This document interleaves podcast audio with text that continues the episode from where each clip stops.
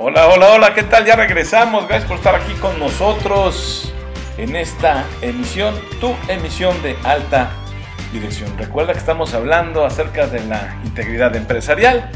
En el bloque, en el episodio anterior, hablamos acerca de ya no gritar con tanta fuerza que somos gigantes en la técnica y enanos en la ética, que debemos abrazar e impulsar principios como la justicia, autonomía, beneficencia y no maleficencia, que son los principios de la bioética.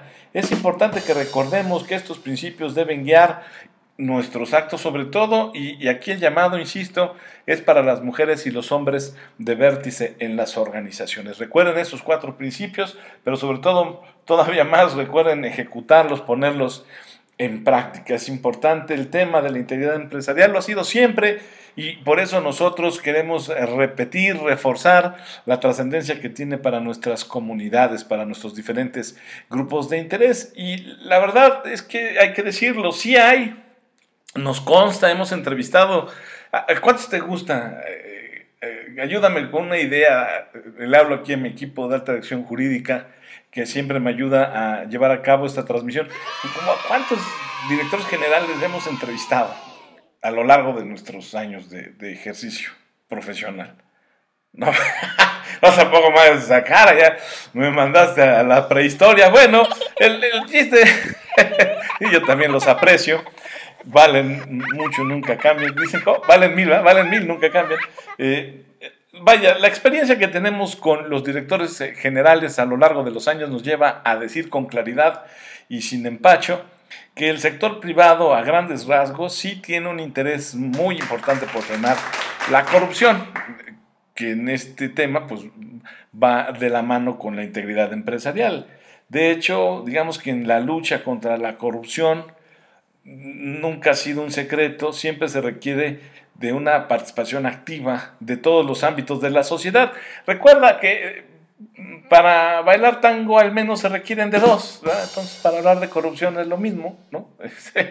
Entonces tampoco eh, nos hagamos los santitos o, digamos que no nos involucra o que no nos importa o no nos afecta y tampoco caigamos en el cinismo de decir que la corrupción somos todos, o caigamos en la desfortuna de eh, decir que bueno, pues así somos y qué. No, no, no, no nos acostumbremos a ser unos hijos de la mala vida, ¿no? Este, y busquemos eh, hoy como nunca antes combatir de manera seria la, corrupción, ¿no? porque requiere, insisto, de una participación activa de todos los ámbitos de la sociedad y el sector privado, como motor económico mundial, pues tiene justamente un papel protagónico, especial, en ese, en ese combate.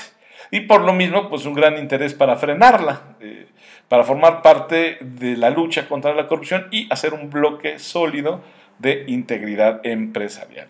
Este, recordemos que si vemos la, la corrupción como un delito, pues este delito impide el crecimiento económico, el financiero de las empresas, distorsiona mercados, aumenta costos. O sea, sí te afecta, ciudadano, Juan Ciudadano, ¿eh? Juana Ciudadana, sí te afecta. ¿eh? La corrupción empresarial o la falta de integridad empresarial sí tiene consecuencias. Hablábamos en el episodio anterior de las consecuencias, revísalo por favor, que tiene el acto, los actos de diferentes actores en la sociedad. Entonces, la corrupción vista como delito, analizada como delito, pues sí, tiene afectaciones en cuanto al crecimiento económico y financiero de las empresas, pero también distorsiona mercados y aumenta costos. Eh, y de ahí, de ahí que el sector privado, el sector empresarial, la empresa, el ciudadano corporativo, tenga también la posibilidad de convertirse, de alzarse como un agente muy poderoso de cambio, ¿verdad? Que influye, que contribuye a la construcción de una cultura de la integridad y la transparencia, que al final, y esto sabes que en alta dirección jurídica, eh, que son las personas que hacen posible alta dirección, este programa, todo el tiempo estamos diciendo que debemos realizar, fortalecer el Estado de Derecho. reforzar el Estado de Derecho. Porque hacerlo no solo es posible por un mero acto, algunos dirían de construcción moral, no, no, o sea, es que eh, al hacerlo resulta beneficioso para toda la comunidad, no solamente las sociedades en general, sino para la comunidad empresarial. Eh, imagínate tener economías más fuertes y sociedades más prósperas. Nosotros es nuestro grito de batalla hoy, mañana y siempre. Construir un México más justo, más próspero, más competitivo y en paz. Fíjate, cuando nosotros pedimos, invocamos y te invitamos a que te sumes a nuestro movimiento de un México más justo, más próspero, más competitivo y en paz. Implica muchas cosas, implica de entrada, por ejemplo, respetar los principios de la bioética, eh, eh, eh, pugnar, impulsar las actividades, estrategias y tácticas que sean necesarias para conseguir una integridad empresarial, para fomentar la transparencia, en fin, o sea, son muchas cosas que van inherentes a esta invitación que te hacemos programa a programa. Por eso es que empresas y gobiernos y sociedad tienen que dialogar en conjunto. Y, aquí otra vez me viene a la mente el tema de la gobernanza, la gobernanza que platicábamos en el programa anterior, en, en, la emisión de hace 15 días, justamente, que es uno de los elementos fundamentales de una visión ESG. Entonces, fíjate cómo todo está correlacionado, está ligado, va amarrado, y te invito a que por favor revises eh, los materiales, eh, la, historia digital que ya tiene este programa, para que te pongas al corriente y trates y juntos eh, construyamos lo que nosotros creemos es una cultura de integridad que va a fortalecer la economía del país y con ella, pues también a nosotros como sociedad. Entonces urge que se fomente el diálogo entre empresas, el gobierno, los diferentes actores de la sociedad para que encontremos juntos soluciones comunes, también un problema común y que nadie se lave las manos y que nadie culpe al otro, porque de lo que se trata es de mejorar nuestras capacidades eh, pues de, reacción y de acción.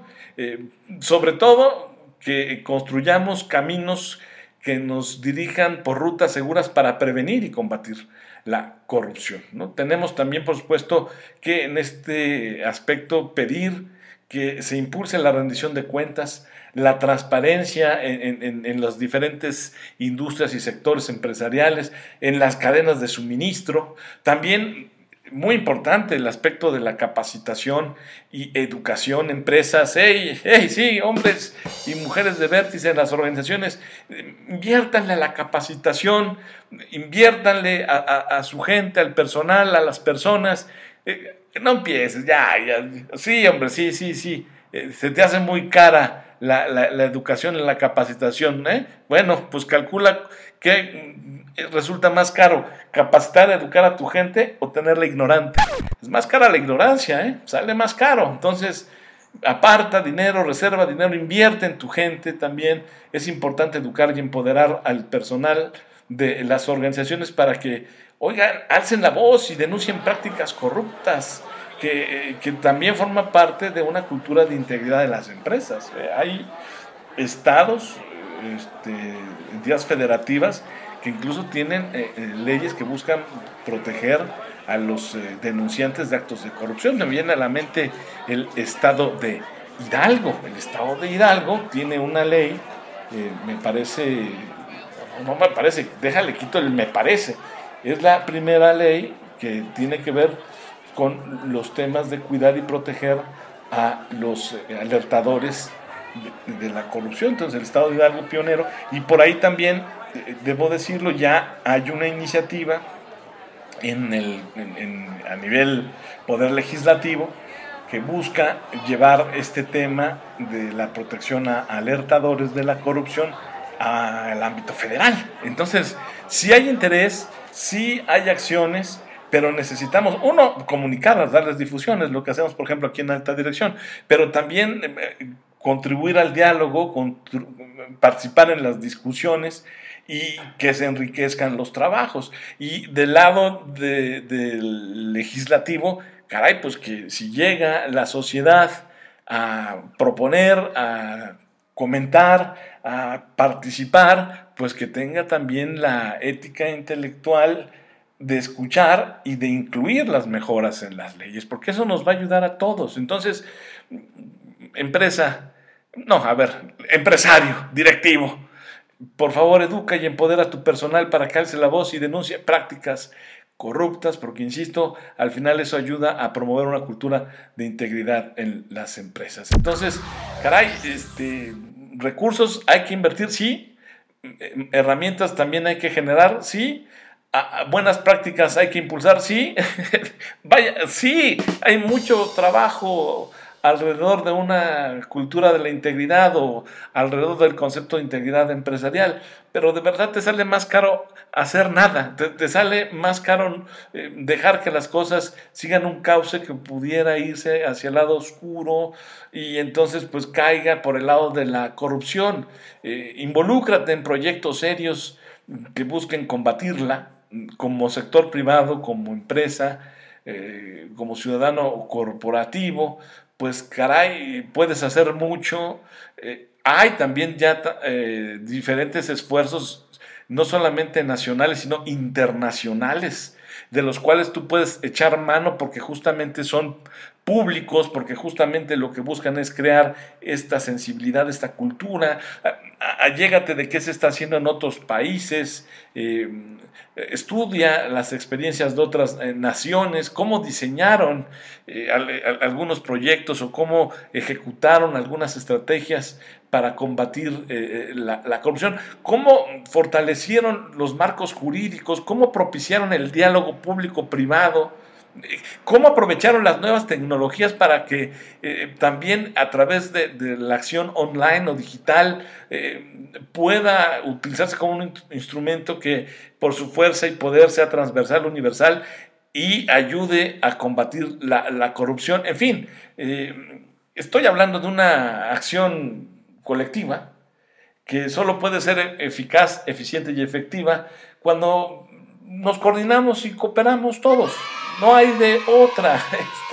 Este, los llaneros solitarios aquí no, juegan ya, este, difícilmente podrán hacer algo. Claro, ningún esfuerzo sobra o, debemos desestimarlo, pero la unión hace la fuerza, siempre se ha dicho y siempre se ha comentado esto. Entonces es importante que se trabaje mucho, sobre todo para fortalecer acciones preventivas que combatan la corrupción en el sector privado, en el sector público, porque te insisto, para bailar el tango se requieren al menos dos. Entonces, que nadie se llame inocente o se diga inocente de porque no se le está culpando, pero caray, este, si ves las barbas de tu vecino cortar, pon las tuyas a remojar, dice el refranero popular.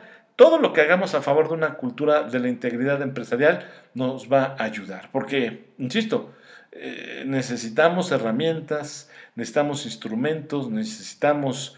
También, ¿sabes qué? Necesitamos mucho eh, eh, documentos de, de, reflexión y documentos donde se compartan experiencias de otros países. Fíjate que hay mucho material, quizás no tanto como uno quisiera, pero sí ya existe material que te puede ayudar a ti a darte una idea de cómo se combate la corrupción en otras naciones eh, y qué éxito se ha tenido y, qué han obtenido de beneficio, ¿no? Este, de entrada, ayúdanos a que el, concepto de corrupción en términos conceptuales pues deje de ser abstracto y, se vaya a lo concreto para poder justamente combatirla, ¿no? Este, para que tu gente después, por falta de educación o capacitación o empoderamiento, diga, pues no tenía idea de que eso era corrupción.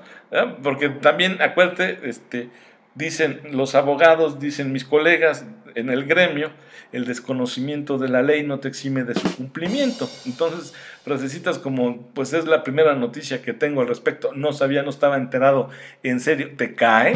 Pues no, son válidas para argumentar un acto de corrupción. Y en el siguiente bloque te daremos algunas ideas concretas de cómo puedes tú como empresa, como alta dirección, contribuir al fortalecimiento, a la creación de una cultura de integridad empresarial. Ya te dijimos algunas cosas en el bloque pasado y en este, pero voy a, tratar junto con mi equipo de alta dirección jurídica de darte algunos ejemplos concretos. Y no me voy, no me retiro de este episodio, de este bloque, sin ponerte, por ejemplo, que desde el punto de vista semántico, es decir, lo que la Real Academia de la Lengua Española define como corrupción, lo deja tan sencillo como la acción y efecto de corroer. Entonces, reflexiona, llévate este, esta definición sacada de la Real Academia de la Lengua Española, que define la corrupción como la acción y efecto de corroer.